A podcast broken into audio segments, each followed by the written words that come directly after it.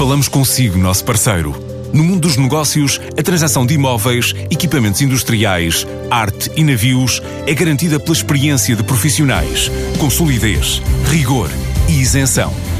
Encontre-nos em avaliberica.pt. A Vale Ibérica, porque é de leilões que estamos a falar. Berlim recebe todos os anos, nesta altura, milhares de participantes na ITL. Portugal não é exceção. Desta vez, a comitiva nacional, integrada por 85 empresas e também sete regiões de promoção turística nacionais.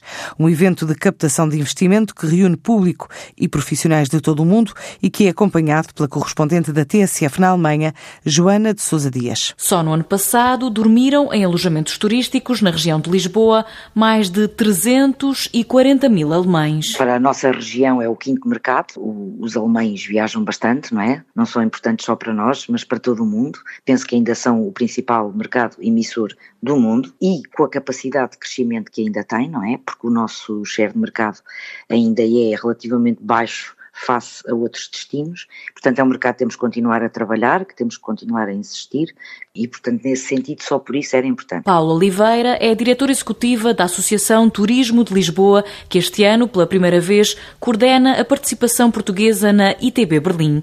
Desta região viajam até à capital alemã 25 empresas, num total de 92. A estratégia para atrair mais compradores não vai mudar de rumo para a ATL. Nós trabalhamos bastante também com na parte dos operadores, na parte dos jornalistas nós trabalhamos bastante a mídia internacional.